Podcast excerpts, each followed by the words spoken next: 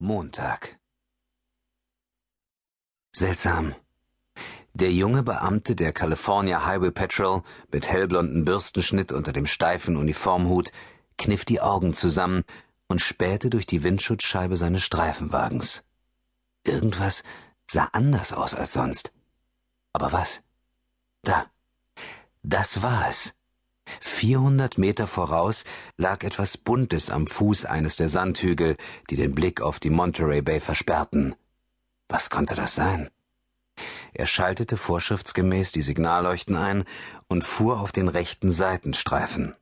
Dann hielt er so an, dass die Haube des Ford ein Stück nach links in Richtung der Fahrspuren wies, damit ein eventuell auffahrender Wagen den Crown Victoria von ihm weg und nicht genau auf ihn zustoßen würde. Der Beamte stieg aus. Dort im Sand, gleich jenseits der Standspur, steckte ein Kreuz zum Gedenken an einen tödlichen Unfall.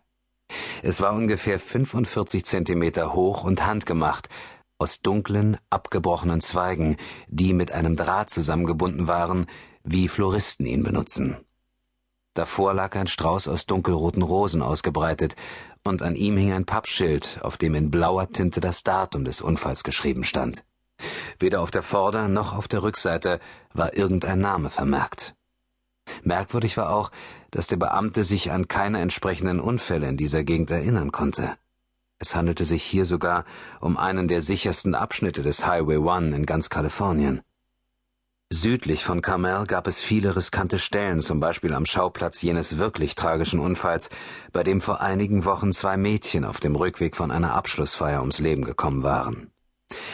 Der Beamte überlegte kurz, ob er das Kreuz entfernen sollte, aber dann würden die Trauernden womöglich zurückkehren, um ein neues zu errichten und sich so abermals in Gefahr bringen. Am besten ließ er einfach alles, wie es war.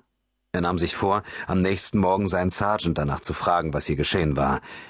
Er sah auf die Datumsanzeige seiner Armbanduhr und runzelte die Stirn. Konnte das sein? Ein Blick auf das Display seines Mobiltelefons bestätigte, dass, jawohl, heute der 25. Juni war. Wie seltsam. Wer auch immer dieses Kreuz am Straßenrand hinterlassen hatte, ihm war ein Fehler unterlaufen. Der Beamte wusste genau, dass auf dem Pappschild in ungelenker Handschrift der 26. Juni gestanden hatte, der morgige Dienstag. Dienstag. Der schwache Lichtschein, blassgrün wie von einem Geist, tanzte knapp außerhalb ihrer Reichweite wenn sie ihn doch nur erreichen könnte.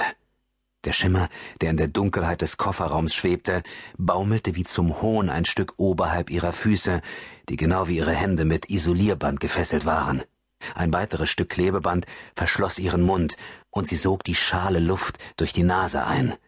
Dabei hielt sie sich bewusst zurück, als könnte der Kofferraum ihres Camry nur ein gewisses Maß an Sauerstoff fassen. Der leuchtende Geist schaukelte vor und zurück, es handelte sich um die Notentriegelung des Kofferraums, ein Handgriff aus lumineszierendem Kunststoff, versehen mit dem komischen Abbild eines Mannes, der aus dem Wagen sprang. Tammy Foster hatte sich fest vorgenommen, nicht mehr zu weinen. Sie war in Tränen ausgebrochen, gleich nachdem der Angreifer sie auf dem düsteren Parkplatz des Clubs von hinten gepackt, ihr den Mund zugeklebt, die Hände auf den Rücken gebunden und sie in den Kofferraum gestoßen hatte, wo er ihr auch noch die Füße fesselte. Starr vor Angst hatte die Siebzehnjährige gedacht. Er will nicht, dass ich ihn zu Gesicht bekomme. Das ist gut. Er will mich nicht töten. Er will mich bloß einschüchtern. Sie hatte sich im Kofferraum umgesehen, den baumelnden Geist entdeckt und versucht, ihn mit den Füßen packen zu können, aber er rutschte immer wieder zwischen ihren Schuhen hindurch.